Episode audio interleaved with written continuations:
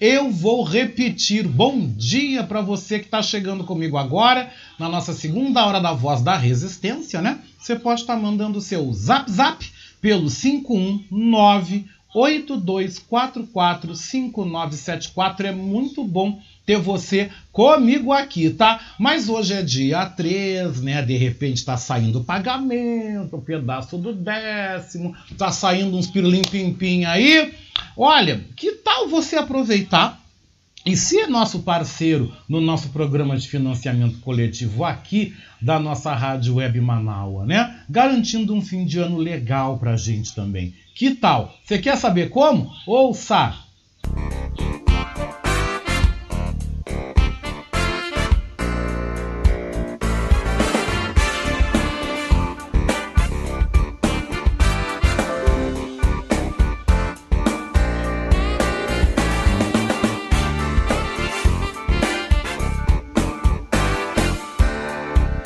Convidar você que ouve o programa Voz da Resistência a ser nosso amigo da Rádio Web Manaua. Você pode ser nosso parceiro no projeto de financiamento coletivo. Acesse manaua.com.br barra e escolha uma forma para contribuir para o fortalecimento de um canal de comunicação independente e democrático. Lá você vai encontrar opções para contribuir, como boleto, cartão de crédito, Pix e até mesmo depósito em lotéricas ou agências da Caixa Econômica Federal. Sua contribuição é fundamental para aprimorarmos ainda mais a nossa estrutura. Se você desejar saber mais sobre o financiamento coletivo, você pode também entrar em contato com a Marilene Pullman pelo telefone 519 9393 1747.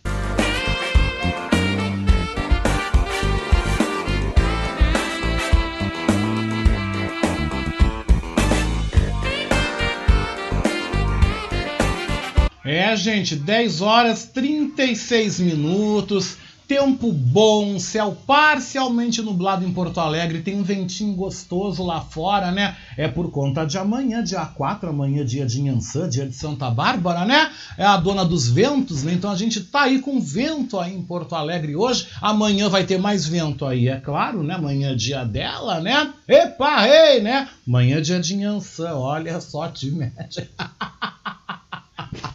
Para vocês verem, né, que amanhã vai ter essa manifestação das mulheres contra aí o genocida. Amanhã é dia de Nhançã, né, gente? Foi muito bem pensado, né? Dia de movimento. Amanhã vai ser um dia de muito movimento, porque é dia dela, da mãe a dona do vento, da tempestade, a dona do movimento, aquela que faz a correria, aquela que mexe, né? Aquela que vai espanando tudo, né? É a mãe né? Então, amanhã, na usina do gasômetro, às quatro da tarde, essa concentração das mulheres contra tudo que está acontecendo aí nesse país, né? E quando as mulheres se movimentam, nada fica em pé, né? Ainda bem que as mulheres vão para a rua se movimentam, né? Se não fossem as mulheres, a gente estava perdido. Mas deixa eu mandar um abraço aqui para o Vander Silveira, que está na audiência. Olha só, parece que o Vander Silveira leu o que eu estava falando, né? Que amanhã é dia de manhã. Epa! Epa, re, epa, re, epa, re, minha mãe, né? Amanhã vou começar o revista amanhã,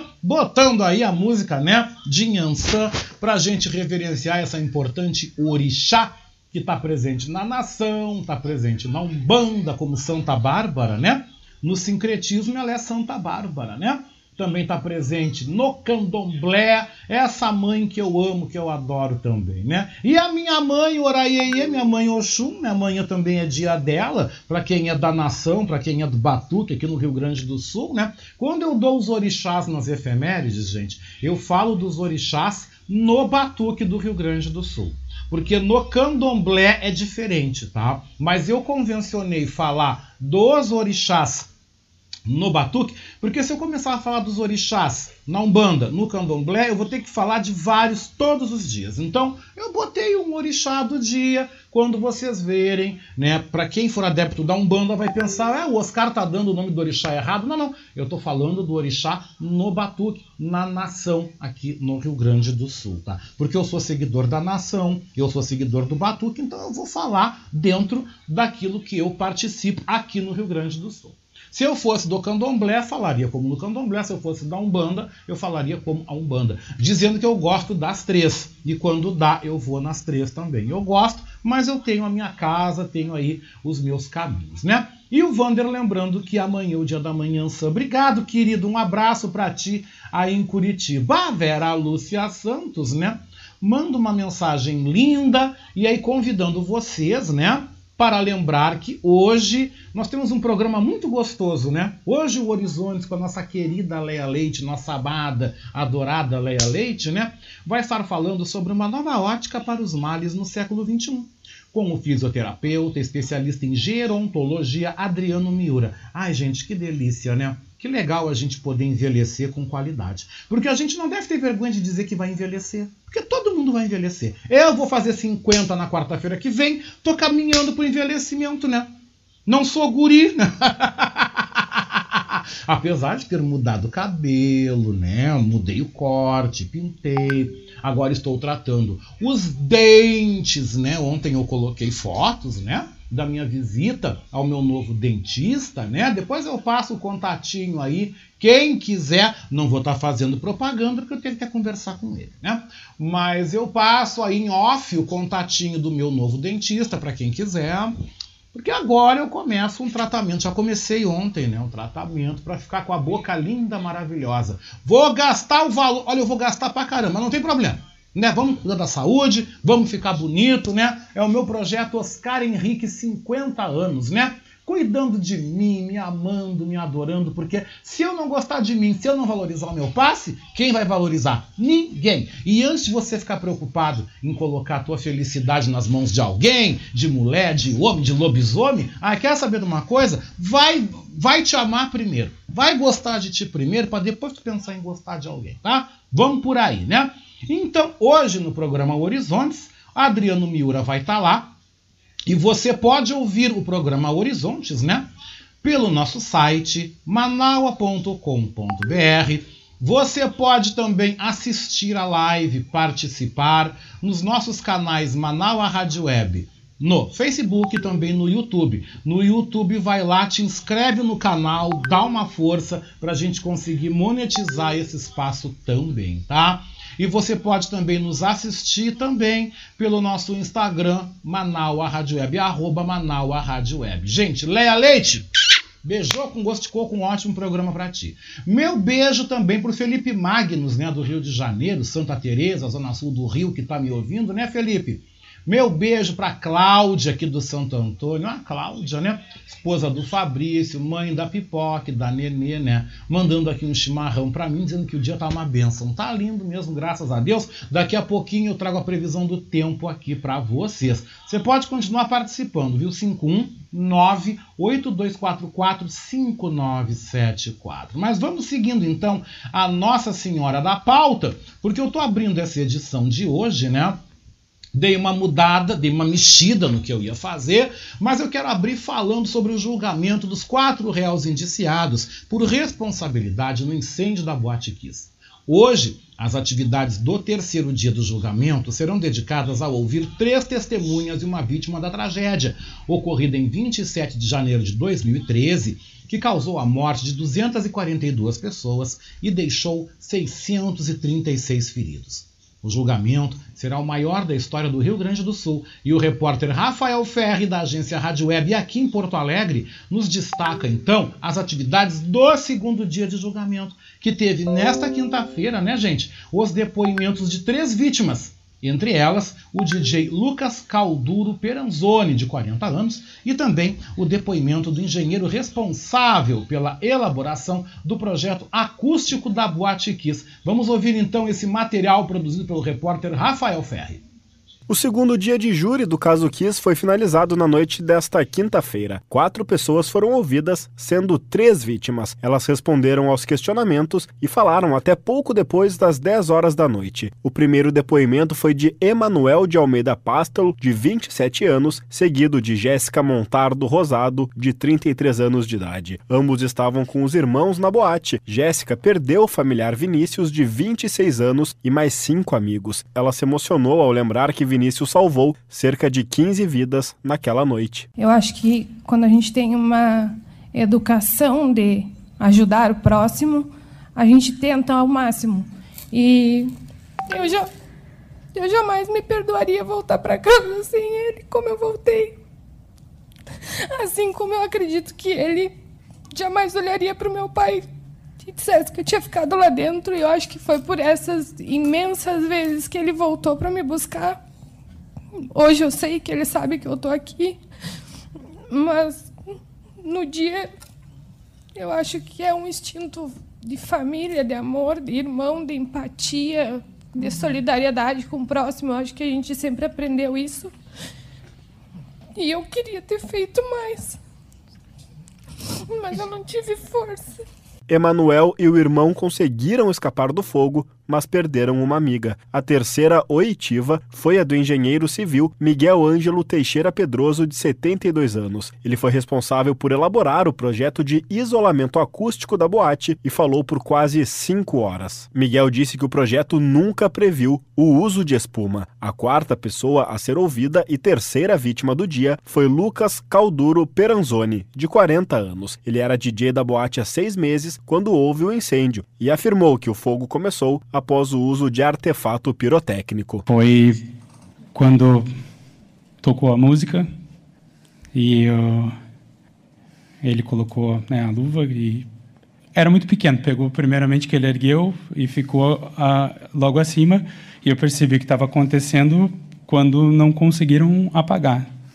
Na verdade, tentaram tocar água, tocar alguma coisa e, e tentaram o extintor e não conseguiram apagar. Mais ou menos onde eu vi que que seria mais foi onde foi onde o, o, o meu colega veio para falar comigo para pedir um extintor que teria no local onde eu fico mas não deu tempo disso. Para esta sexta-feira, devem ser ouvidas três testemunhas e uma vítima. Agência Rádio Web, de Porto Alegre, Rafael Fe 10 e 46, 10 horas 46 minutos, e quem está depondo há quase uma hora é o comerciário Daniel Rodrigues, que trabalha na loja de fogos, onde foi comprado o artefato que provocou o incêndio na boate.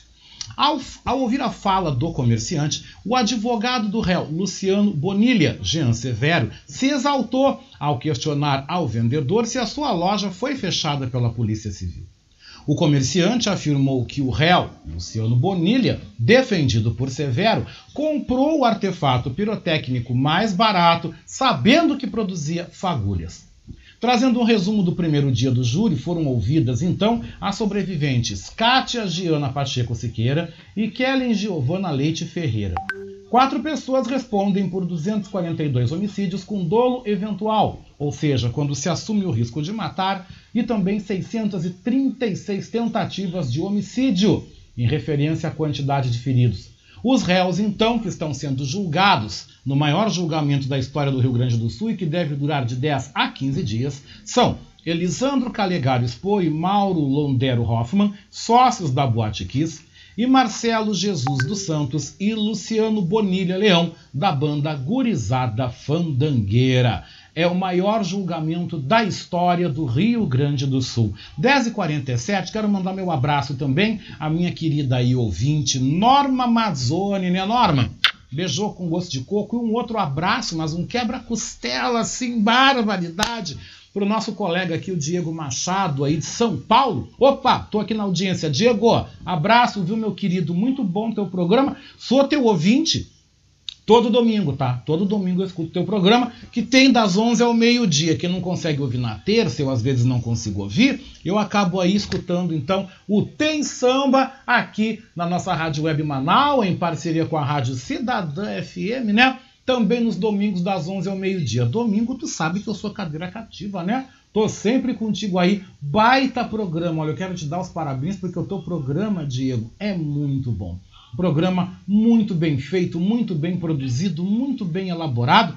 Quero te dar os parabéns mesmo, viu? Gosto mesmo do teu trabalho. Assim como eu gosto e quando eu posso, também escuto os meus colegas aqui também da nossa Rádio Web Manaus, né? Mas agora vamos de notícia, gente, 10h49, porque Porto Alegre e o Rio Grande do Sul também são destaque aqui na nossa Rádio Web Manaus.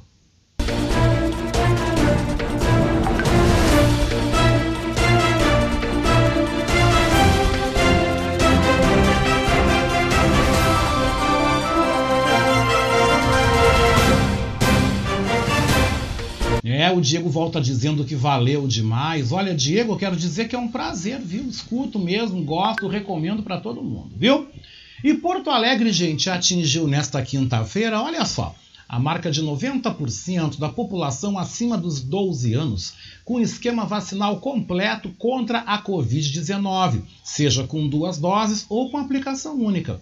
O anúncio foi feito pela Secretaria Municipal da Saúde. De acordo com o vacinômetro, já são 1.210.571 pessoas vacinadas com a primeira dose, o que equivale a 99,9% da população acima de 12 anos, e 1.091.270 porto-alegrenses com esquema vacinal completo, que é o que equivale a 90,1% da população. Já são mais de 2 milhões e meio de vacinas aplicadas aqui na capital, entre a primeira, segunda e terceiras doses. E o governo gaúcho publicou nesta quinta-feira o calendário escolar da rede pública para o ano que vem. As aulas começam no dia 21 de fevereiro e vão até o dia 16 de dezembro de 2022. O recesso escolar acontece entre os dias 25 e 31 de julho e o início do segundo semestre está marcado para o dia 1 de agosto. De 14 a 18 de fevereiro será realizada a Jornada Pedagógica, atividade que trará orientações para as equipes das escolas na retomada das aulas. O ano letivo será dividido em quatro bimestres. De acordo com a Secretaria de Estado da Educação, este formato permitirá que o planejamento e as intervenções pedagógicas tenham um melhor acompanhamento e, consequentemente, melhor efetividade.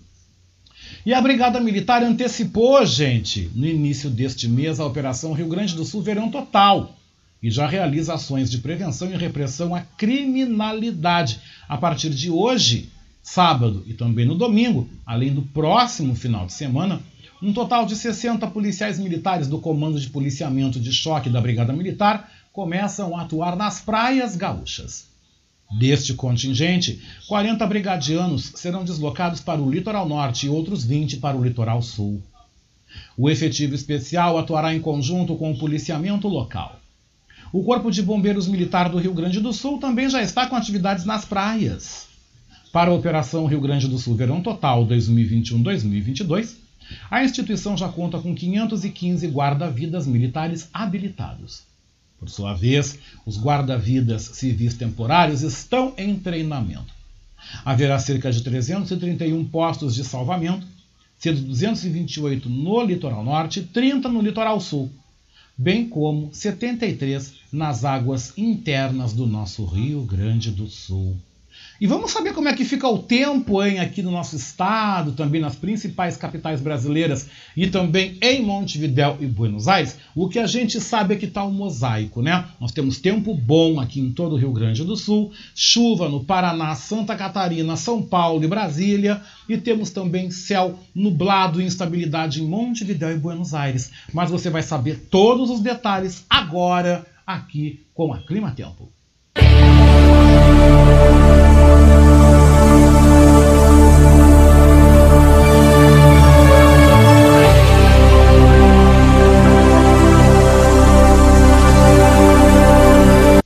Isso mesmo, gente. Vamos então aos detalhes, né? Para Porto Alegre, capital e Grande Porto Alegre, o tempo neste momento é bom, com céu parcialmente nublado. Agora, 25 graus em Porto Alegre. A máxima por aqui deve chegar aos 27. Tá um dia bastante agradável, né? Mas tomem água, se hidratem, porque a umidade relativa do ar vai cair para menos de 30% em boa parte do Rio Grande do Sul, principalmente no oeste gaúcho. Então, Tome bastante água e tome cuidado ao praticar exercícios ao ar livre.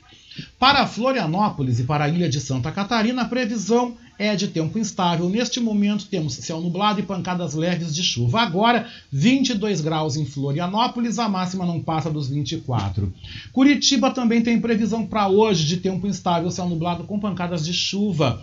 Agora em Curitiba, 20 graus e a máxima deve chegar aos 22. São Paulo também tem previsão de tempo instável, céu nublado, pancadas de chuva. Nesse momento, pancadas esparsas, 21 graus, a máxima não passa dos 23 em São Paulo. O Rio de Janeiro está neste momento com tempo instável, céu nublado, agora 25 graus, a máxima não passa dos 26. Brasília tem tempo instável, céu nublado, neste momento chuva leve, 26 graus, a máxima deve chegar aos 27. Montevidéu tem tempo bom com céu parcialmente nublado, pode aumentar a nublado no decorrer do dia, né? Agora 21 graus, a máxima não passa dos 23. E Buenos Aires está com tempo instável, céu nublado, neste momento na capital da Argentina, 21 graus. A máxima por lá não passa dos 24, 10 horas 54 minutos.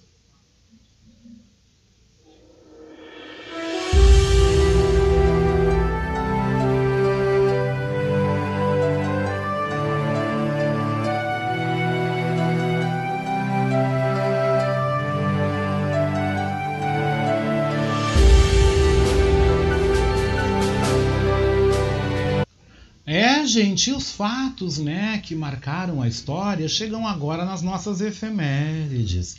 Hoje, dia 3 de dezembro, é o Dia Internacional do Portador de Deficiência. O santo do dia é São Francisco Xavier e a orixá é Mãe Emanjá. Em 1839, o Papa Gregório XVI condena e proíbe a escravidão dos negros. Em 1963 é criada a Base Aérea de Brasília. Em 1965, os Beatles lançavam então seu sexto álbum, Rubber Soul. Em 1967, o Dr. Christian Barnard realiza o primeiro transplante de coração na África do Sul. Em 1973, a sonda Pioneer Team sobrevoa o planeta Júpiter a aproximadamente 131 mil quilômetros. Em 1976, Fidel Castro é eleito presidente da República de Cuba. Em 1991, foi enviado o primeiro SMS no Reino Unido com o texto Merry Christmas, Feliz Natal em português. Em 1994, é lançado o PlayStation da Sony no Japão. Em 2007, a Austrália ratifica o protocolo de Kyoto, deixando os Estados Unidos sozinho para também o ratificar. E estes foram os destaques nas nossas efemérides.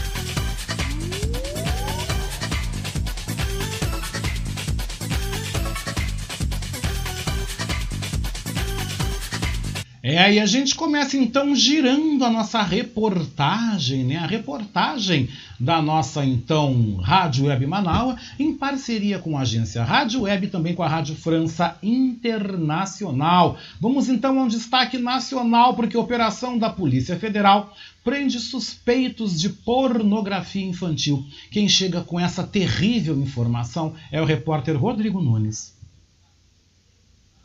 A Polícia Federal desencadeou nesta sexta-feira a Operação Lobos 2 contra suspeitos de abuso sexual de crianças e de adolescentes e de produzir, divulgar e armazenar pornografia infantil. A ação busca também localizar e resgatar vítimas que possam estar em situação de extrema violência. Foram emitidos oito mandados de prisão preventiva e 104 de busca e apreensão, distribuídos em 20 estados e no Distrito Federal. Ao menos uma pessoa já foi presa em flagrante. Em uma fase anterior da operação, um homem apontado pela PF como um dos principais difusores de pornografia infantil do mundo foi preso em 2019. Ele era dono de cinco dos maiores fóruns do mundo sobre o tema, com páginas sobre estupros de crianças, que eram acessadas por 1,8 milhão de pessoas Todo o conteúdo ilícito era veiculado na Dark Web, uma parte da Deep Web, como é chamada a área da internet que não pode ser acessada através de buscadores comuns. Agência Rádio Web, de Brasília, Rodrigo Nunes. E de Brasília, nós também vamos então agora buscar mais informações falando sobre a Covid, porque uma pesquisa, gente, aponta que qualquer vacina funciona como dose de reforço para a doença. Quem nos amplia mais detalhes é o repórter Igor Pereira.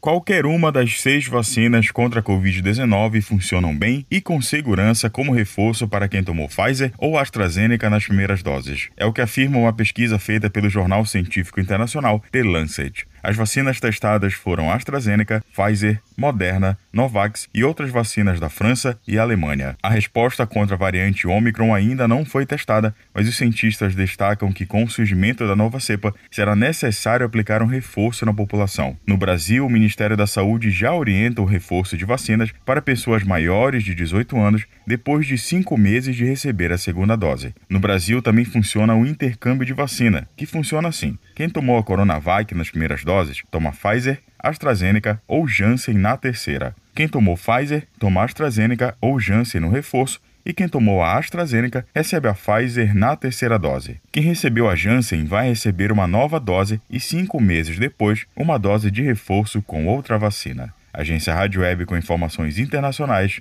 Igor Pereira. Vamos falar então das eleições aí para o ano que vem, porque os militares discutem com o Tribunal Superior Eleitoral a segurança das urnas eletrônicas. Vamos então com detalhes do repórter Leandro Falck. Militares que atuam com segurança cibernética tiveram um encontro com técnicos do setor de tecnologia da informação do Tribunal Superior Eleitoral para discutir a segurança das urnas eletrônicas. Na reunião desta quinta-feira, segundo o TSE, foram detalhados vários mecanismos de auditoria, de segurança e de transparência. Ao todo, o processo eleitoral conta com 26 auditorias antes, durante e depois da votação. Também foram esclarecidos os principais boatos disseminados na internet contra a urna e o sistema eletrônico de votação. Entre eles é que todos os softwares são desenvolvidos pelo TSE e não por uma empresa, e que a urna eletrônica não tem conexão com qualquer rede, o que inviabiliza ataques externos por hackers o meio militar e o governo do presidente Jair Bolsonaro, que foi eleito via urna eletrônica, são críticos ao sistema e recorrentemente colocam em dúvida a confiabilidade das urnas. Agência Rádio Web com informações de Brasília, Leno Falck. E ainda em Brasília, o repórter Yuri Hudson amplia que o Senado aprova PEC dos precatórios com mudanças no texto. O Senado aprovou nesta quinta-feira a PEC dos precatórios. A proposta abre recursos para bancar o novo Auxílio Brasil com valor de 400 reais mensais. Por outro lado, a PEC parcela o pagamento de dívidas do governo reconhecidas pela Justiça, que somam 90 bilhões de reais para o próximo ano. Além disso, também autoriza a criação de um subteto, o que na prática é permitir que a União fure o teto de gastos. Conseguir a aprovação da PEC foi uma missão dada ao líder do governo Fernando Bezerra Coelho do MDB, que relatou a medida e apresentou ao menos seis textos diferentes. A última versão, na manhã desta quinta, acatou novas demandas da oposição, o que garantiu a aprovação da proposta. De votação para uma matéria difícil, complexa, polêmica, mas todos aqui se uniram, tendo em vista a urgência da necessidade de dar uma resposta às famílias mais pobres do Brasil, respeitando o compromisso com a responsabilidade fiscal. A principal mudança foi no prazo de parcelamento dos precatórios, previsto originalmente até 2036, mas o governo cedeu e reduziu o tempo de revisão para 2026. Em outra vitória da oposição, o relator apresentou um formato de cálculo do chamado subteto, que deverá ser usado para bancar exclusivamente o Auxílio Brasil e pagar o saldo restante de precatórios. Ou seja, impede que a União use recursos para investimentos ou bancar reajustes, por exemplo. A senadora Simone Tebet, do MDB, capitaneou uma oposição ao texto, mas acabou cedendo a proposta após as alterações do relator. Que não mais teremos uma PEC do calote, mas uma PEC do compromisso e da responsabilidade social. É preciso entender a razão que nos levou a discutir essa PEC. É porque não tem espaço fiscal para se pagar 400 reais para as famílias que precisam hoje matar a fome de seus filhos. As partes em que a PEC foi modificada pelos senadores voltarão para análise da Câmara há um compromisso de Arthur Lira de manter o texto dos senadores e dar celeridade ao tema. Agência Rádio Web, de Brasília, Yuri Hudson.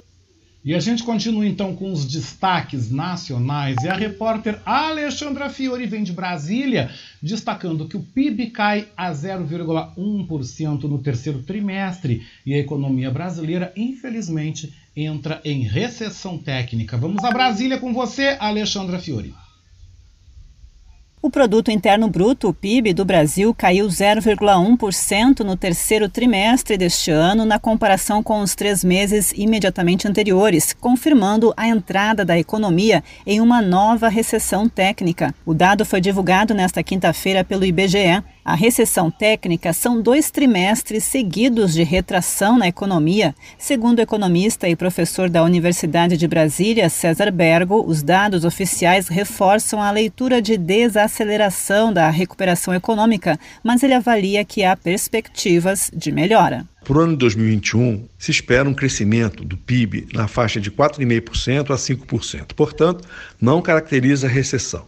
Mas a recessão no trimestre, ela acaba agindo nas expectativas dos agentes econômicos com relação a investimentos, geração de emprego, de renda. Então não é bom. Para o ano de 2022, espera-se ainda um crescimento do PIB. Mas com essa piora desse cenário, tem que ficar atento né, para ver se isso não vai contaminar toda a economia mas temos os aspectos políticos, né? a questão também da aprovação do Renda Brasil. Agora, do ponto de vista da balança comercial, o Brasil apresenta bons resultados. Então, acredito eu que a perspectiva para o país nos próximos meses é de melhora. Né? Apesar da alta de 1,1% nos serviços, a queda do terceiro trimestre foi pressionada para baixo por conta da retração de 8% na agropecuária e pela queda de 9,8% nas exportações de bens e serviços. Já a indústria ficou estagnada. O PIB é a soma de todos os bens e serviços produzidos no país e é o principal indicador usado para medir a evolução da economia. Em relação ao igual período de 2020, o PIB cresceu 4 4%. Desde setembro, as projeções para a economia têm sido revisadas para baixo, em meio à disparada da inflação e aumento das incertezas fiscais após as manobras do governo para driblar o teto de gastos. A média atual das projeções do mercado apontam para alta de 4,78% do PIB neste ano. A inflação deve fechar o ano acima de 10%. Agência Rádio Web de Brasília, Alexandra Fiore. E vamos então falar de esporte, especialmente do Brasileirão da Série A, que já tem um novo campeão, viu? E é o Galo, o Atlético Mineiro, que venceu o Bahia e é campeão depois de 50 anos, hein? Quem nos amplia a festa é a repórter Daniela Esperon.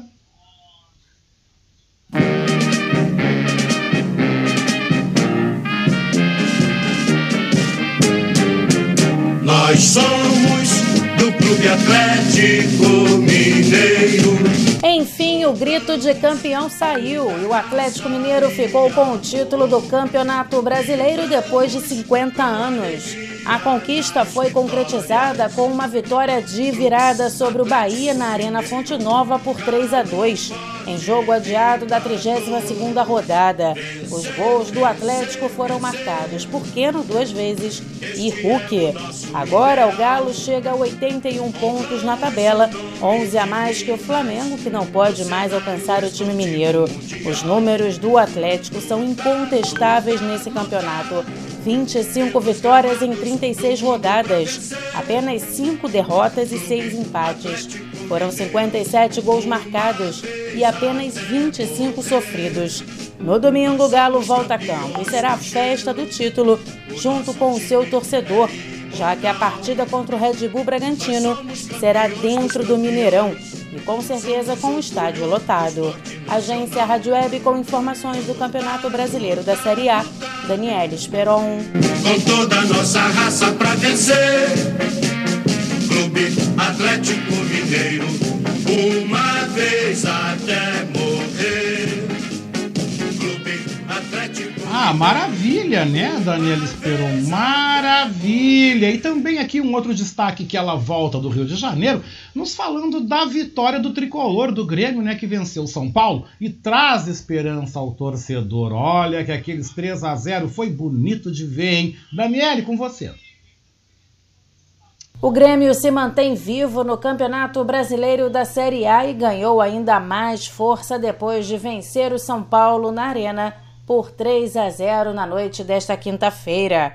A arquibancada não contou com um grande público. Pouco mais de 9 mil torcedores estiveram no estádio para apoiar e saíram com um sentimento de esperança renovado.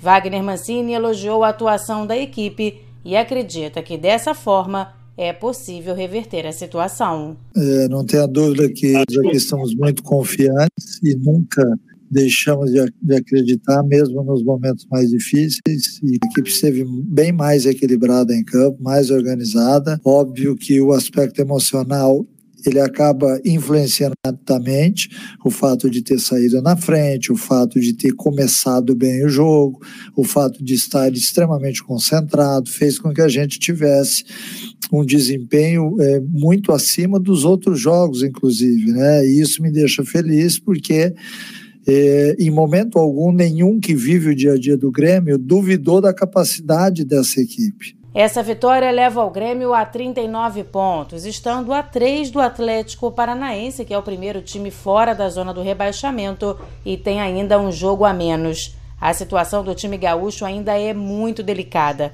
Vai precisar vencer os dois últimos jogos, contra o Corinthians em São Paulo e diante do Atlético Mineiro, que já é o campeão, em casa. Além disso, vai precisar torcer por tropeços dos adversários. Agência Rádio Web com informações do Brasileirão. Daniela Esperon.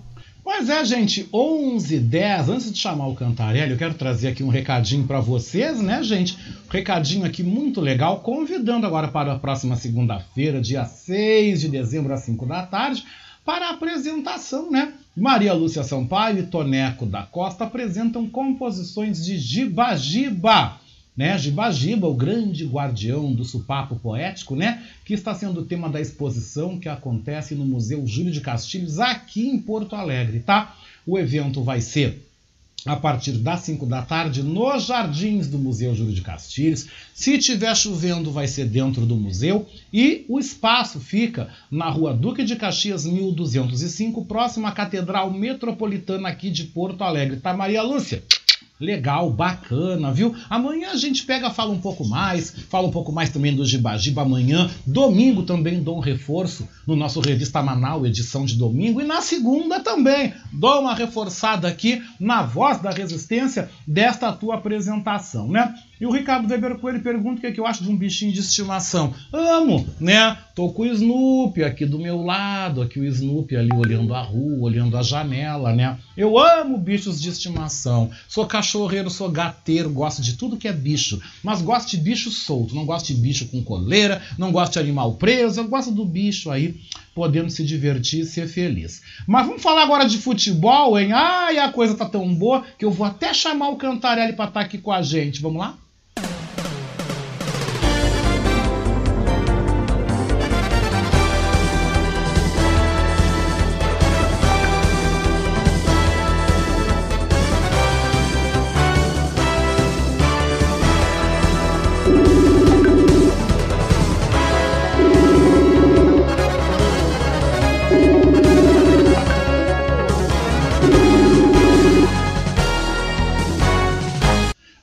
Ele chegou. Tudo bom, Cantarelli? Oi, Cantarelli, tudo bom? Você tá me ouvindo? Tá ouvindo? Tô, tô te ouvindo, querido. Como é que tá? Ah, tá, ok. Tudo bom? Então, hoje acordamos aí com o Atlético Mineiro, bicampeão brasileiro, depois de 50 anos. E aí, Oscar, vou te fazer aquela pergunta: onde você estava há 50 anos? Eu sei a resposta. Eu estava quase estreando, né? Faltava é... pouco para mim chegar, né? Sim, daqui a pouco tem nossa festa dos seus 50 anos. é verdade. Eu já quero avisar, né, Cantarelli, falando sobre esse assunto que eu não vou fazer festa esse ano, né? Não farei.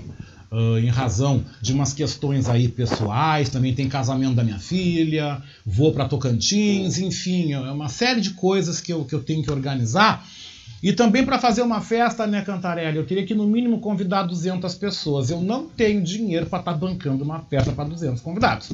Então, o que, que eu vou fazer? No dia 10 de dezembro, já vou falando para ti e para todo mundo, eu vou fazer uma comemoração eu ainda quero ver aqui com a Rádio Manaua se a gente pode fazer especial, tipo das 8 às 9, né? Fazer um momento, né? Dessa comemoração, porque eu vou estar fazendo uma live conversando com os ouvintes, conversando com os meus internautas, né? Ah, Também isso. lançando a programação que eu tenho o prazer de organizar, né? Junto da nossa ONG, né? Do Grupo Multiétnico de Empreendedores Sociais, junto da minha editora Aguibara Edições, né? E também junto deste que vos fala, uma live aí do Natal na comunidade do Morro da Polícia, que é um evento que eu já faço há três anos, né? E eu vou estar aí, claro, conversando, trazendo aqui nessa live especial a Vitória Marques, que ela é representante da Associação das Mulheres Unidas pela Esperança, né, que é uma associação ali da comunidade do Morro da Polícia, que a gente é parceiro. E nós vamos então estar aí convidando vocês para estarem doando brinquedos e também alimentos para a gente estar tá fazendo o Natal daquela comunidade. Então, meu aniversário vai ser isso, viu? Ah, que legal isso, que bacana. Muito bonita a sua atitude, sua ideia. Acho sensacional, Oscar. Tomara que dê certo. Com certeza. Mas Cantarelli, que coisa boa, que jogo legal ontem do Atlético Mineiro. Deu uma virada, começou perdendo para o Bahia lá na Fonte Nova, mas de repente virou, meteu três gols um atrás do outro, né? O que, que tu achou do jogo? Então, foi um jogo assim, foi com um roteiro assim, acho que nem, sabe, quem fala, nem roteirista de filme pensa num final daquele jeito, né? Porque foi um primeiro tempo um pouco truncado, uma chance aqui e ali. E aí, de repente, começa o segundo tempo, o Bahia vai para ataque e faz 2 a 0 né? Aí você fica, pô, o Bahia 2 a 0 não sei o quê. Daqui a pouco, um pênalti pro Atlético. Aí o Hulk faz o gol. De repente, você mal respira, já tá 2 a 2 Quando você olha de onde já tá 3 a 2 Faz três gols em 5 minutos, né? é uma coisa muito louca que aconteceu. Em cinco minutos achou três gols ali, foi sensacional, assim. E um, um, um jogo assim, para ficar bem inesquecível, para ter emoção com gosto de título, né? E eu acho que muito legal, assim, e muito bom ter o destaque do, do Hulk, eu acho que é um cara que saiu muito cedo do Brasil, não, o pessoal aqui no Brasil não conheceu o futebol dele, né? Ele saiu com 18 anos, e o pessoal teve muita marca dele só no 7 a 1 né? Com a seleção brasileira. E eu acho que agora finalmente a gente pôde ver de fato o quão bom ele é, o quão, vamos dizer assim, um cara acima da média. E fez história do nosso futebol, né? Um jogador criado aqui que não, foi só, não fez história só no Japão e na China. Que bom que é um cara que fez história aqui e mostrou todo o seu potencial. Acho que a gente pode desfrutar do Hulk. Eu acho que vai ser a grande história do, do Campeonato Brasileiro de 2021 que vai ficar marcado. Com certeza, e eu quero te convidar, né, Cantarelli, nos próximos comentários, para que tu conte um pouco mais sobre o Hulk. E já digo mais, tomara que Sim. o Hulk passe do Neymar, tomara que ele seja melhor que o Neymar. Porque me desculpe, é, é o Neymar joga, o Neymar isso, o Neymar é aquilo, mas o Neymar é um grande bobalhão, sabe? Tomara que o é. Hulk consiga passar, tomara que o Brasil reconheça o talento, o valor desse menino. Sim, sim, eu acho que Agora em 2021 já acho que já, já reconhecemos o talento dele, né? Eu acho que de uma forma geral, quem não reconhece é só por entre aspas é, cegueira, né? Bem entre aspas, mas é um talento grande assim. Pode ficar eu acho que o Hulk está na, na, maioria do coração das pessoas mais do que o Neymar, do que a arrogância e a, o jeito mimado do Neymar. Isso com certeza. Mas vamos falar também de outra surpresa que a gente estava ontem conversando nos é. bastidores, né? Já estava já preparando a roupinha preta para ir pro velório do Grêmio, é. mas ganhou uma sobrevida, meteu 3 a 0 no São Paulo, menino, que jogo, hein? Pois é, até te falar aqui, ontem foi quando eu estava conversando, Oscar, eu falei para você que, são, que ia empatar e que o Grêmio já tinha caído, né? Eu já tinha falado no programa que para mim é, o, o Grêmio já estava rebaixado. E ontem foi a melhor partida do Grêmio no brasileiro, né? É incrível, assim, quem. Se você pega uma pessoa, vamos supor, um estrangeiro, que liga a televisão para assistir um jogo do Campeonato Brasileiro, vê o jogo do Grêmio, eu falo, mas esse time tá brigando para subir, né? Esse time tá brigando pra, pelo título, né? Porque é, o entrosamento, toque de bola e os golaços, né? Três golaços, que foi aquele golaço do meio-campo do Jonathan Robert, né? O gol, o gol do Borja também, o segundo. Humilhou o São Paulo. O Grêmio jogou como um time grande, como a torcida gosta de estar acostumada a ver, assim, ao longo da história.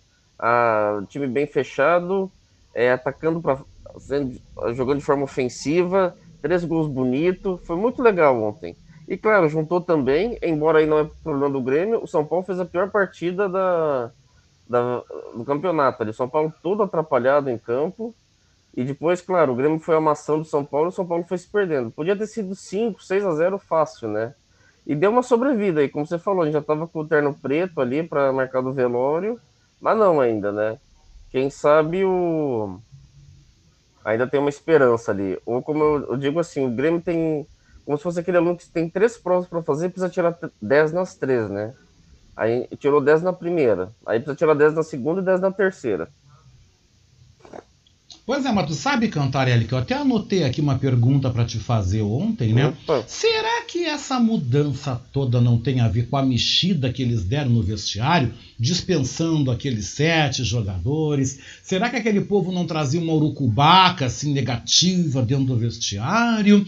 Porque sete jogadores né, foram dispensados, a gente já ficou pensando, agora vai afundar de vez, né? Mas muito pelo contrário, né? E o que, que tu achou também do desempenho aí lamentável do Douglas Costa, né? Douglas Costa que estava indo bem, fez gol, é uma esperança a mais que o Grêmio tem, mas tomou-lhe um cartão aí e vai ficar fora do jogo agora contra o Corinthians no domingo. O que, que tu acha disso? É, primeiro que a sua observação foi boa, né? E a diretoria tinha dispensado sete jogadores ali, e a maioria dos dispensados não estava jogando, né? A maioria era, era, era, eram reservas, assim, que entrava de vez em quando. E, em geral, a pessoa falou, oh, isso aí é bobagem, isso aí tá, tá querendo é, jogar pra torcida. Mas não, né? Pela sua observação, pelo primeiro jogo adiantou. Parece que realmente o ambiente ficou leve, né? sem esse set. Talvez aquela coisa, talvez não fosse um set que tivesse mal ali. Pega dois, três de fato, o pessoal já fica meio aliviado. E os outros não estavam rendendo, foram juntos. Mas, assim, teve um primeiro impacto. De alguma maneira isso tem influenciado? Pode ser sim. Pode ser que o time ficou mais leve, um ambiente mais leve. O cara ali que era meio chato no banco de reservas, no vestiário não tá ali, então isso já alivia todo mundo. Acho que pode ter tido alguma influência. Pois é, né? E o que era para ser uma noite de festa, assim, de, de alívio para torcida gremista, de esperança, o Douglas Costa vai lá na rede social e faz aquilo, né? E eu vou até ser sincero eu nem acho que ele ter tomado o terceiro cartão amarelo tenha sido uma coisa tão, assim, de, é, condenável. O problema foi o que ele falou na rede social, né? Aquilo, para mim, é aquela coisa, o clima tá bom, para que que foi lá fazer aquilo, né? Para que incomodar é, diretoria, assessoria, marketing, staff, torcida, né? Acho que aquilo não precisava, sabe? Alguém tinha que falar, cara, tá de cabeça quente, esquece. Aconteceu, o torcedor vai falar um monte de besteira, não dá bola, porque é assim que faz. Hoje chega no Twitter muita coisa. Ele não precisava ter falado aquilo. É claro que o torcedor fica chateado porque ele é muito importante pro Grêmio, né? Um jogador experiente, um jogador muito bom, assim, tem sido. Já fez alguns gols bonitos, é, passes é, importantes. Acho que ele vai fazer muita falta como figura dele, mas não precisava ter feito aquilo, né? Porque aí o ambiente já podia estar mais leve tem essa polêmica agora que tem que ficar falando, né? Achei que ele foi muito mal nessa. Ah, eu também. Eu, eu acho que foi lamentável, eu acho que não precisava. Mas o Grêmio agora pela frente, né, Cantarelli, tem duas pedreiras, né? Domingo contra o Corinthians, depois pega já o campeão Atlético Mineiro. Se conseguir passar desses três, consegue escapar da Z4 do rebaixamento. Tu acha que consegue? Dá pra gente ter uma esperança do Grêmio ainda permanecer na elite do futebol brasileiro? É. Vamos primeiro por partes, assim, para localizar como é que está na tabela, que é importante. O Grêmio é o 18º colocado com 39 pontos. O primeiro time fora da zona de rebaixamento é o Atlético Paranaense com 42. E acima do Atlético Paranaense está o Cuiabá com 43. E os dois times jogam hoje. Jogam, é, jogam hoje às 7 horas da noite, na, em Curitiba, né? Então vamos ver como ficar o resultado desses, desses dois. E aí depois a gente vai falar com mais detalhe que hoje o, acima deles tem o Juventude também com 43 pontos. Juventude que joga hoje com Fortaleza. Vamos ver como vão ser esses três times, né? Que, que o ideal pro, pro Grêmio é os dois empatarem e o Juventude ali perder o jogo, Fortaleza. E o, o Grêmio precisa ganhar do Corinthians em São Paulo, domingo. É, o jogo é. Deixa eu só pegar o horário do jogo aqui é às 4 horas.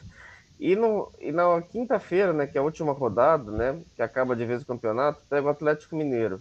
Mas o que acontece? O Atlético Mineiro vai estar se preparando para jogar a final da Copa do Brasil com o Atlético Paranaense. E já campeão, é bem provável que o Atlético Mineiro vai mandar um time, sei lá, sub-20, sub-23. Então acho que de repente isso aí pode ficar fácil pro, pro Grêmio. Então, olhando a situação, o Grêmio precisa ganhar do Corinthians. Ganhar do Corinthians vai pegar um Atlético Mineiro desinteressado, ganha e escapa. Tu acredita que pode ganhar do Corinthians? Porque é uma pedreira o Corinthians, viu? Sim, o Corinthians está em quarto lugar com 56 pontos. É um time que no segundo turno trouxe alguns reforços ali, como o Renato Augusto, o William, o Juliano, e se, se encaixou ali as peças, né? Tá ali com 56 pontos. É uma partida bem difícil. Eu, assim, eu tava naquela antes que o Inter, para mim, já, o Grêmio já tinha caído. E acho que, vamos dizer assim, ainda tem 80% de chance de cair.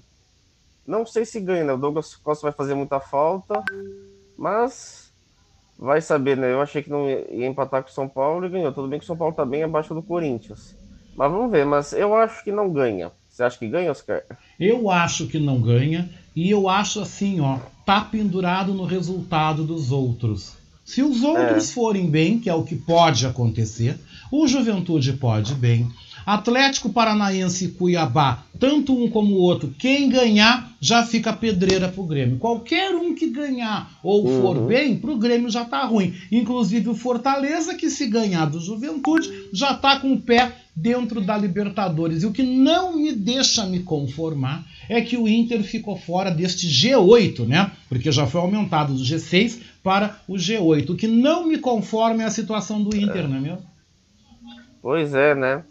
O Inter tá bem, assim, o Inter parece aquele cara, assim, que, sabe aquele aluno que já passou de ano na escola, digamos, fugiu do rebaixamento, que eu vou passar de ano ali, e não tá nem aí, sabe, pra nada. O cara ganhou o Grenal, ah, os, o rival tá lá embaixo, e não tá muito interessado, né? Mas é isso, mas tem a missão de, pelo menos, ir pra Libertadores.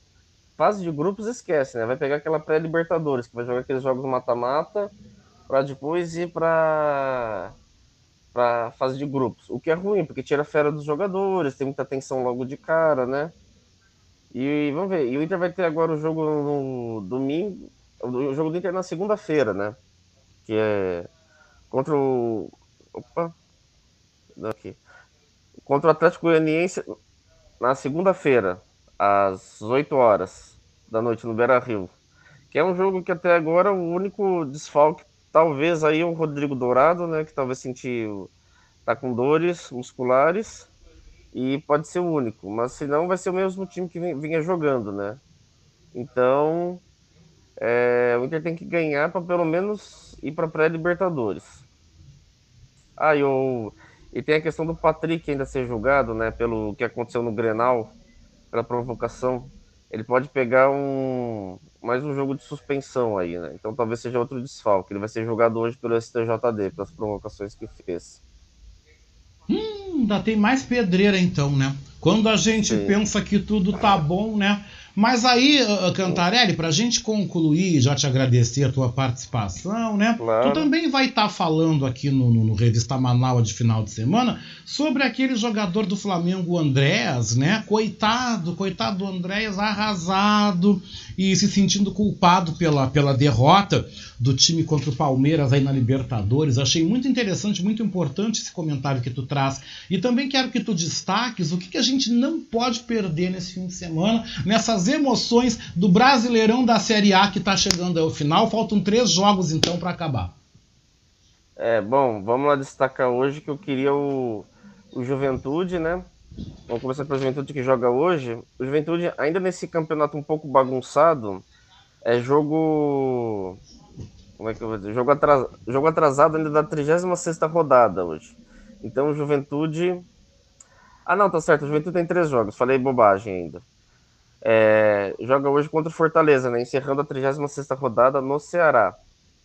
O Juventude, que eu já falei a posição no, no campeonato, o... vai estar tá com os 11, os 11 titulares, né? Não tem desfalque para esse jogo. Então pega o, o, Douglas, vai jogar. Então a escalação vai ser Douglas no gol, Michel Macedo, Vitor Mendes, Rafael Foster e William Matheus. Jadson, Dawan, Guilherme Castilho e Wesley. Ricardo Bueno e, e Sorriso. E na segunda-feira, depois, o, o, Juventude ainda vai pegar o São Paulo, é, em São Paulo. E acho que aí o Juventude conseguindo um, uma vitória aí com Fortaleza ou uma vitória com São Paulo escapa do rebaixamento, né? Acho que tá, tá próxima a situação do Juventude. Então, vamos torcer hoje aí para o Juventude conseguir um bom resultado com Fortaleza e escapar e pelo menos não ter, digamos assim, dois gaúchos caindo, né? Acho que tem tudo aí. Desfalque mesmo é o Jair Ventura, o técnico, né, que está suspenso pelo terceiro cartão amarelo. E falando sobre o Andras Pereira, né? Cara, assim, dá...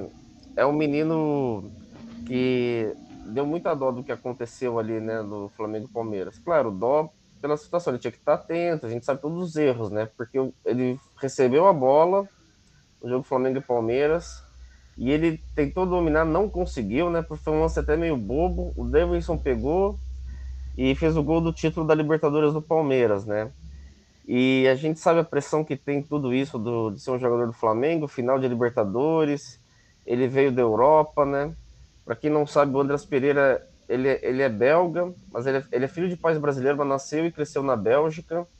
Depois foi para o Manchester City nas categorias de base, rodou alguns clubes da Europa e agora está no Flamengo, né? Que é a primeira vez que atua num país é, dos seus pais. E ele fala bem português, tudo, até surpreende. E ele veio assim, ele vinha jogando bem no Flamengo. Pegou posição de titular, chegou a fazer alguns gols, mas fez aquela falha, né? E eu acho que tinha que, tem que chegar para ele lá, os psicólogos, e falar, cara, todo mundo erra, né?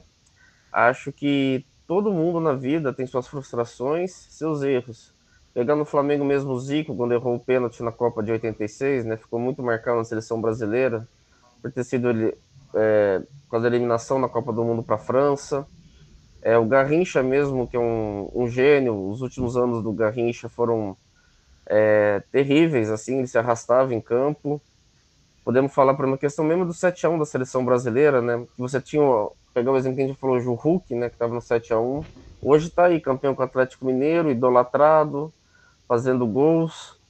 Então, o Andrés Pereira tem que chegar e falar, cara, é chato assim esses primeiros dias, primeiros momentos, mas isso depois passa. Isso passa e dá tempo de dar a volta por cima. Ano que vem dá para fazer gol em clássico com o Fluminense, com o Vasco, gol de título é chato, mas isso passa, né? Eu acho que isso que precisa entender. Todos nós, Oscar, na vida vamos perder em algum momento, vamos ter frustração.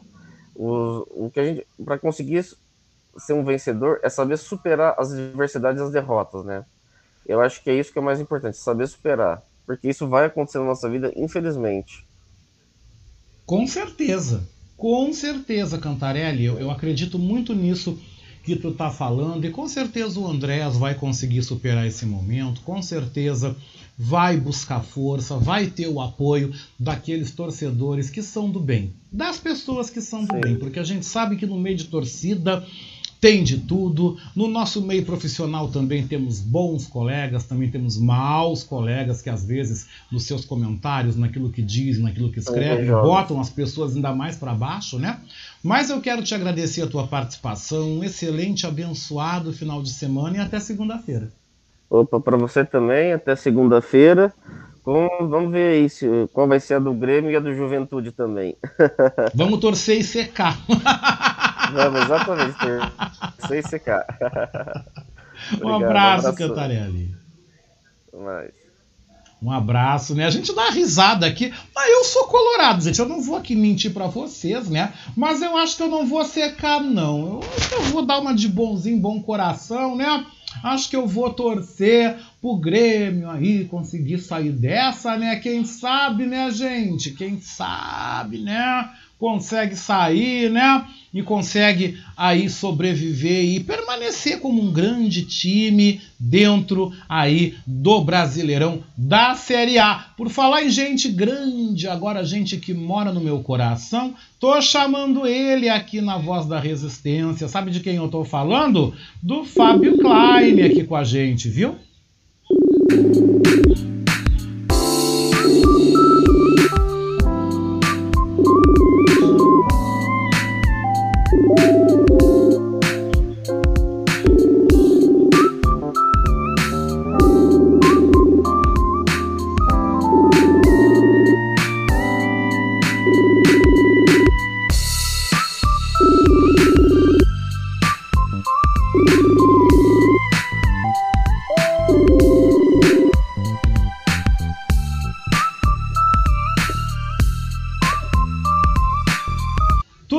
Fábio Klein, como é que tu tá? Eu vou bem e você, Oscar? Como é que tá? Bom dia a todas e todos. Bom dia, Fábio Klein. Tu é terrivelmente de quê, hein? Tu é terrivelmente religioso, terrivelmente político? Qual é a tua? Oscar, eu acho que eu acho que eu sou terrivelmente político, mas assim, é, com relação à religião, é, eu sou terrivelmente cristão, entendeu? Eu, eu, tenho formação católica e tal, não sou praticante, já fui muito à igreja, missas e tal, enfim, já frequentei. Hoje não frequento mais tanto, mas não sou terrivelmente católico, eu sou terrivelmente cristão, porque eu acho que o maior líder que, que a humanidade já teve foi Jesus Cristo, né? E um líder que falava de amor, de, de, de é, é, é, solidariedade, né? De, de, de não discriminação, enfim, um cara que é, é, é aglutinava todo mundo, né? Sem, sem discriminação. Então, esse cara, para mim, foi o maior líder que a humanidade já teve. Enfim, depois tiveram outros, mas esse é o cara. Tu faz assim, ó, Fábio, tu manda a procuração para mim que eu vou assinar embaixo tudo que tu falou, viu? Aliás, muita coisa que tu fala eu tô assinando procuração aí.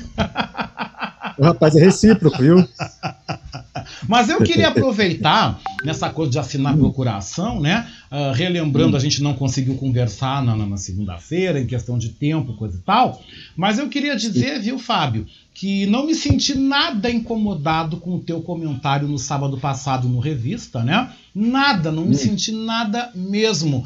Porque, Fábio, perto do que a gente está vendo aí, dessa nova variante do Omicron, a gente não sabe o que, que vai acontecer daqui para frente. A gente não sabe. Eu acho, Fábio, que na questão do carnaval, especificamente falando sobre a questão do carnaval, eu creio que todas as festas grandes deveriam ser canceladas. Todas, todas, né? São Paulo já cancelou o Réveillon, mas ainda, vamos pegar um exemplo, o Rio está dizendo o prefeito, né? Eduardo Paz, que vai uhum. manter o Réveillon em Copacabana, que eu acho arriscadíssimo, né? Nesse momento em que a Omicron já está circulando no Brasil. E, e eu digo, uhum. né, Fábio, que eu defendo o carnaval, gosto de carnaval, acho que deveria ter um tratamento equânime, ou seja, não é só suspender o carnaval e tudo continua aberto, mas pensando uhum. naquilo que a gente está vendo, Fábio, eu peço aqui a procuração para assinar e dizer que nós também deveríamos repensar o carnaval. Sim, com certeza. Até porque, Oscar, foi o que eu falei na, na quarta-feira no, no, Submundo, é, na minha despedida. É, nós temos que continuar com os mesmos cuidados, os mesmos protocolos que nós é, é usávamos desde o início da, da pandemia, por vários motivos. Primeiro, é, o, que, é o, que, é o, que é o mais é o mais esquisito, né? é o mais estranho, porque muita gente se recusou a se vacinar. Então, essas pessoas estão por aí pelas ruas, né? a gente encontra com elas aí pela rua, passa por elas pelas ruas, e a gente não sabe exatamente quem são. Eu sei de algumas, mas não sei de todas. Então, essas pessoas podem estar, né, e com certeza algumas estão, infelizmente, né, disseminando aí o vírus por aí, né? Então, nós temos, por mais que nós estejamos vacinados, eu ainda não tomei a terceira dose, muita gente já tomou, mas mesmo quem já tomou a terceira dose, que é a dose de reforço, eu acho que tem que continuar com os mesmos cuidados, porque ela pode não ficar mal, pode até nem precisar ser internada, mas se ela se contaminar, né, ela vai é, contaminar outras pessoas com quem ela convive. Então, é, é não é achar que virou festa, não, já estou vacinado, já tomei, tomei a, a, terceira dose e tal, estou tranquilo, vou relaxar. Não, não pode relaxar. Não pode relaxar.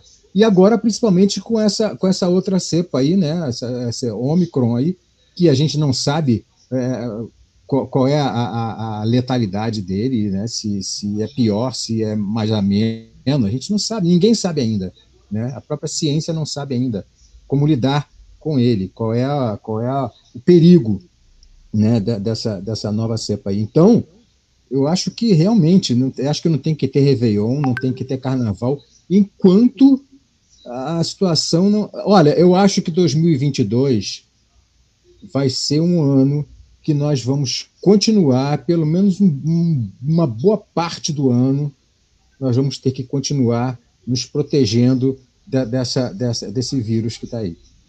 Eu acho que, é, é claro, é, muita coisa vai, vai, vai, vai ser resolvida, né? A, a terceira dose é, é uma, é uma dose de reforço que vai amenizar. A gente sabe que as vacinas não têm 100% de imunização, mas, é, é, de qualquer maneira, foi o que eu acabei de falar, se a pessoa se contaminar, pode até nem precisar ser internada, nem para o hospital, nem, nem, nem, coisas, coisa parecida. Mas ela não está não, não tá livre de contaminar outras pessoas. Né?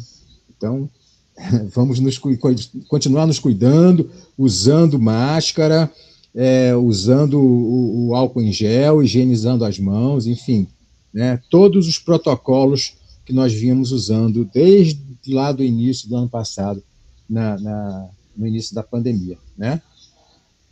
O que, que tu achou, Fábio, uh, do, da posse, ou seja, do ingresso do ex-ministro da Justiça, né, André Mendonça, aliadíssimo, terrivelmente-íssimo do presidente Bolsonaro e também da sua família, no Supremo Tribunal Federal. Tu acha que lá dentro ele vai aliviar a barra do Bolsonaro? Porque ele diz que vai cumprir a Constituição, que não tem preconceito com casamento homofetivo, que isso e que aquilo. Lembrando que não tem nada dentro da Constituição que fale sobre esse assunto. Não tem nada dentro da Constituição ainda, né? Que Sim. fale sobre a questão uhum. do casamento entre pessoas do mesmo sexo no Brasil.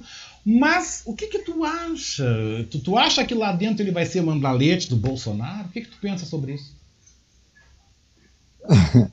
Oscar, é difícil responder isso porque a gente não conhece a pessoa assim a fundo, né?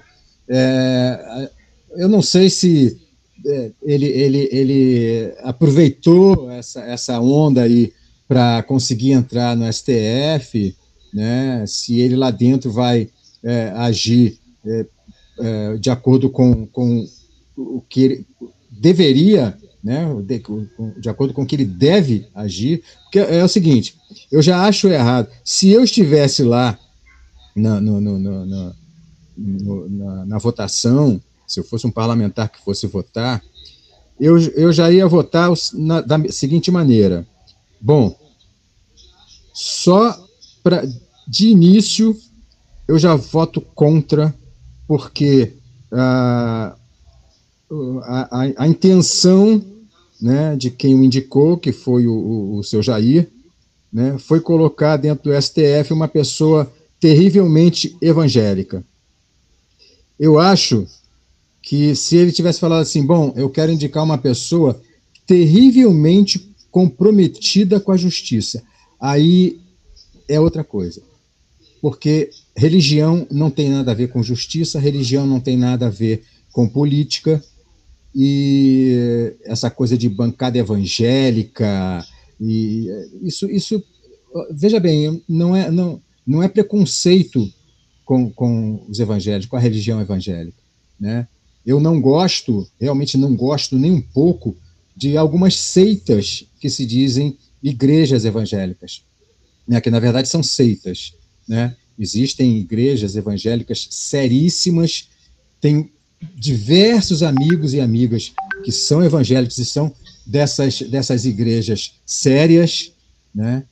e que são, são pessoas completamente diferentes de, de, dessas, desses fanáticos, né? desses fanáticos que só falam disso, só falam de religião, só falam de religião. Você encontra duas pessoas na rua dessas seitas aí, quando se encontram, né? É, você só o que você capta da conversa é só coisa de religião da igreja. Tudo bem, legal, são pessoas que é, é, congregam da mesma, da mesma é, é, igreja e tal, né? Se encontram, beleza, comentam. Mas isso é via de regra. É sempre, é sempre, não tem jeito. E aquela coisa, né? Você, quem não é da igreja delas, é, é, é uma pessoa que é discriminada, né? Uma pessoa que não está salva, uma pessoa que está na, na, na no, no, no, mundo, que é, é mundano, que não sei o quê, independente de ser cristão ou não. Na verdade, eles consideram que cristão é só quem está é, é, é rezando na mesma cartilha que eles. Na pois mesma tu sabe, Bíblia Fábio, que... aproveitando que tu está contando isso, né? Vou até trazer um depoimento pessoal meu. Eu fui 18 anos fui casado, uhum. né? Minha ex-mulher evangélica. Eu participei 18 anos dentro da igreja evangélica, né? Tive momentos bons, momentos felizes. Eu saí porque desde quando eu comecei a escrever, desde quando a literatura entrou na minha vida, desde quando eu passei a dar vazão a que personagens e que eu pudesse trazer vários temas, começou a ter um conflito muito grande dentro de mim com a religião. Porque uhum. a religião evangélica ela te impõe muita coisa. E eu comecei a viver grandes e mega conflitos interiores, megas conflitos interiores, né? E eu saí, realmente, antes de me divorciar, eu saí da igreja, já estava dois anos fora, e tive passagens muito boas, passei por igrejas muito boas, fiz boas amizades, essas amizades não continuam, porque quando tu sai da religião, as pessoas te ignoram, inclusive até em alguns casos aconteceu comigo de pessoas virem caminhando na calçada e atravessarem a rua para não falar comigo. Eu já, já passei por isso, já passei por todo tipo de isolamento, pedrada, tudo que tu pode imaginar eu já vivi quando eu saí da igreja, quando eu comecei a escrever sobre várias coisas, né? E acabei vindo para a religião afro, acabei participando, hoje eu participo uh, da religião afro, vou à missa quando eu tenho vontade, tomo hóstia quando eu tenho vontade, não me confesso porque o padre é tão pecador quanto eu, então se eu tenho que me confessar é eu com Deus, ele comigo e amém, né? Eu com Jesus, Jesus uhum. comigo e deu. E eu, eu procuro assim, né, Fábio? Eu troquei, eu mudei porque aonde eu estou me dá liberdade para viver a questão humana. Porque os orixás são muito humanos, são muito próximos da pessoa humana. E eu me identifiquei, acabei vindo, estou muito contente, gosto muito da casa, gosto muito do local onde eu estou. Mas o que eu tenho a dizer é que, infelizmente, quando tu mistura no mesmo balaio religião com política, religião com poder, cara, não dá certo. Porque há corrupção, as pessoas se corrompem, o dinheiro corrompe. O dinheiro corrompe. Pode ser católico, batuqueiro, espírita, evangélico. O dinheiro corrompe. Entrou dinheiro na área, pronto. Acabou valores, acabou dogmas e acabou tudo. E o Bolsonaro, eu digo que é uma vergonha para a comunidade evangélica. É uma vergonha uma pessoa que se diz evangélica dizer tudo que ele fala, dizer palavrão. Uhum. Evangélico não pode ser boca suja. Evangélico não fala palavrão.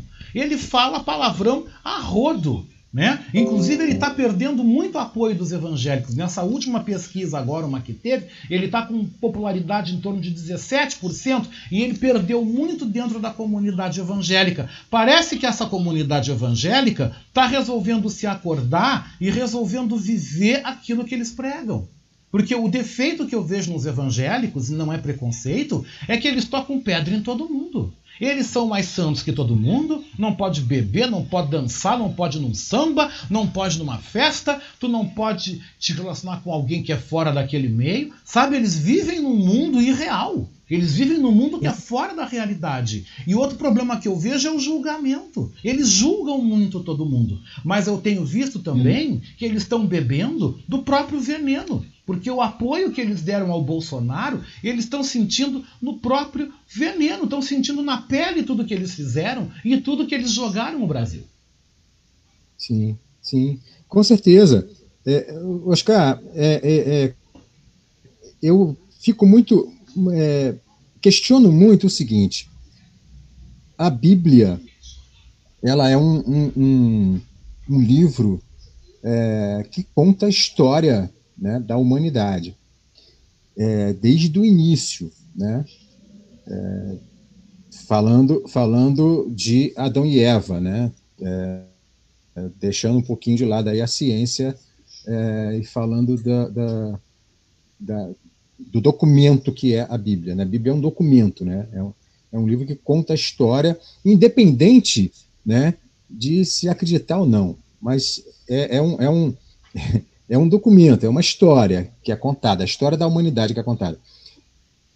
Até, até Jesus Cristo. O Novo Testamento, o Novo Testamento que está aí, que é inclusive ignorado né, por algumas igrejas evangélicas, é, falam muito de Jesus Cristo, gostam muito de falar em nome de Jesus, em nome de Jesus, em nome de Jesus, não é? mas o que eles seguem não é o Novo Testamento, eles seguem o Velho Testamento. Por quê? Porque Jesus veio exatamente para libertar a humanidade né, daquele, daquele controle todo, daquele, né, da, daqueles castigos.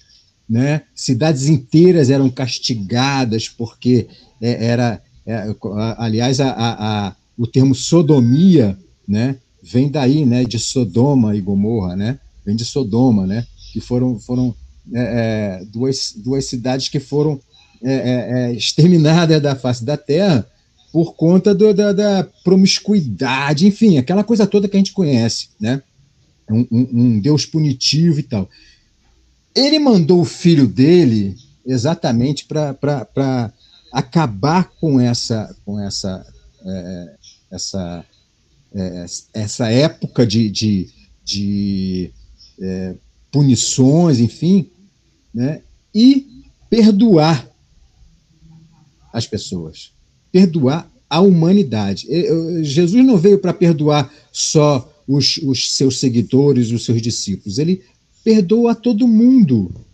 Ele na cruz, ele falou assim: é, é, Pai, perdoai-os, eles não sabem o que fazem. Ele falou isso para quem estava matando ele, para quem estava eh, torturando ele. Ele pediu ao Pai para perdoar aquelas pessoas todas. E, apesar dessas pessoas, dessas igrejas que eu estou falando, falarem o tempo todo em nome de Jesus, em nome de Jesus, eles não seguem absolutamente nada do que Jesus nos ensinou. Nada. Se dizem cristãos, mas, sinceramente, eles agem de uma maneira completamente oposta. Né? Parece até seita diabólica a maneira com que eles agem. Né? Eles discriminam, eles, eles agridem, eles tocam fogo, eles quebram, depredam é, é, é, templos e, e centros e seja lá o que for de outras religiões porque não são da religião deles, né? Isso foi Jesus Cristo que ensinou isso? Pelo amor de Deus, cara. Né? Então, para mim, essas pessoas não são cristãs. Não são cristãs. Quem discrimina as outras pessoas. Por exemplo, é, é, eu sou católico, mas essa coisa de se confessar com o padre, eu já não faço isso há muitos anos. Já fiz, mas já não faço isso há muitos anos, exatamente por conta disso que você falou. Né? É, o, os padres, eu tenho amigos padres aqui na nossa região, aqui em Miguel Pereira e Partido Alferes, os padres daqui, principalmente de Pati, são franciscanos. Rapaz, eu batia papos com eles, né? Eles nunca falaram para mim assim, Fábio, você não quer se confessar? Nunca falaram isso para mim. Nunca. Nenhum deles. O, o, eu, eu, quando eu me casei aqui em Miguel Pereira, com a minha ex-mulher, com a Aline, minha amiga querida, que eu amo, é, ela, é, eu, eu, fui conversar com o padre, né, o pároco de, de Partido Alferes, que era meu amigo, e um cara, e um cara ativista pra caramba, sabe? O cara estava em tudo, todas as reuniões, reunião de conselhos ele participava, o cara era muito ativista. Aliás, os franciscanos são bem assim. Eu fui falar com ele assim, é, Frei, é, será que é, você podia. É, é, eu estou te convidando para o meu casamento, tá? Mas independente desse convite para você ir ao meu casamento, fiz um casamento simples em casa mesmo então. tal. independente desse convite, você poderia dar uma benção a gente? Se não quiser, não tem problema, porque nós não nos casamos na igreja, né? Eu já era divorciado e tal, não nos casamos na igreja. Fizemos uma, uma, uma, uma festa ali e a celebração né, seria essa, se ele é, é, concordasse. Rapaz, ele concordou na mesma hora, ele falou, claro que vou, lógico que vou. Rapaz, ele fez uma celebração tão linda, tão linda, sabe, que as pois pessoas é, né, ficaram Fábio, emocionadas. Tu, tu, tu falando de, tu, tu, falando disso, né, no meu caso, quando eu quis me casar com o Nilda, né, minha ex-mulher, nós estávamos organizando tudo, iríamos nos casar numa igreja, né, numa cidade aqui perto, né, Esteio, mas faltando uma semana antes do casamento, o pastor se negou a fazer meu casamento. Mas também nunca deu uma razão clara do porquê se negou. Né? Ou seja, uhum. eu era evangélico, já estava na igreja, etc, etc, etc, etc, e eu fui negado. A mesma religião que eu praticava, né, Fábio, me negou a abençoar o meu casamento. Meu casamento Você nunca, nunca foi abençoado por, por pastor nenhum, porque nunca nenhum pastor quis me abençoar. Nunca. Que isso? Uhum. E você não sabe por quê até hoje? Não, até hoje eu não sei. Mas também não quero saber porque esse mundo não me interessa mais. Eu estou muito feliz Sim, onde eu claro, estou. Estou muito bem onde eu estou. Não me interessa.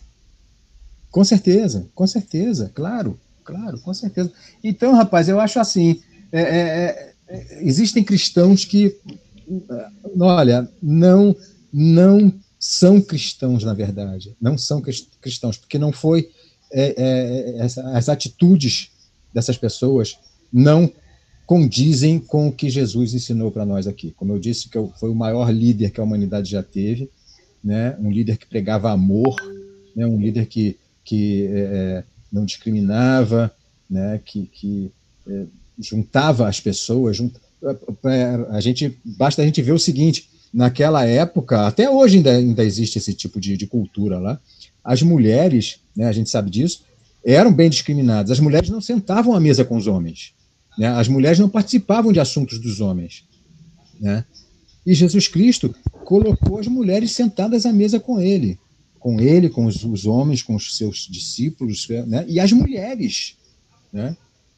Enfim, é, eu acho que eles precisam repensar muito isso.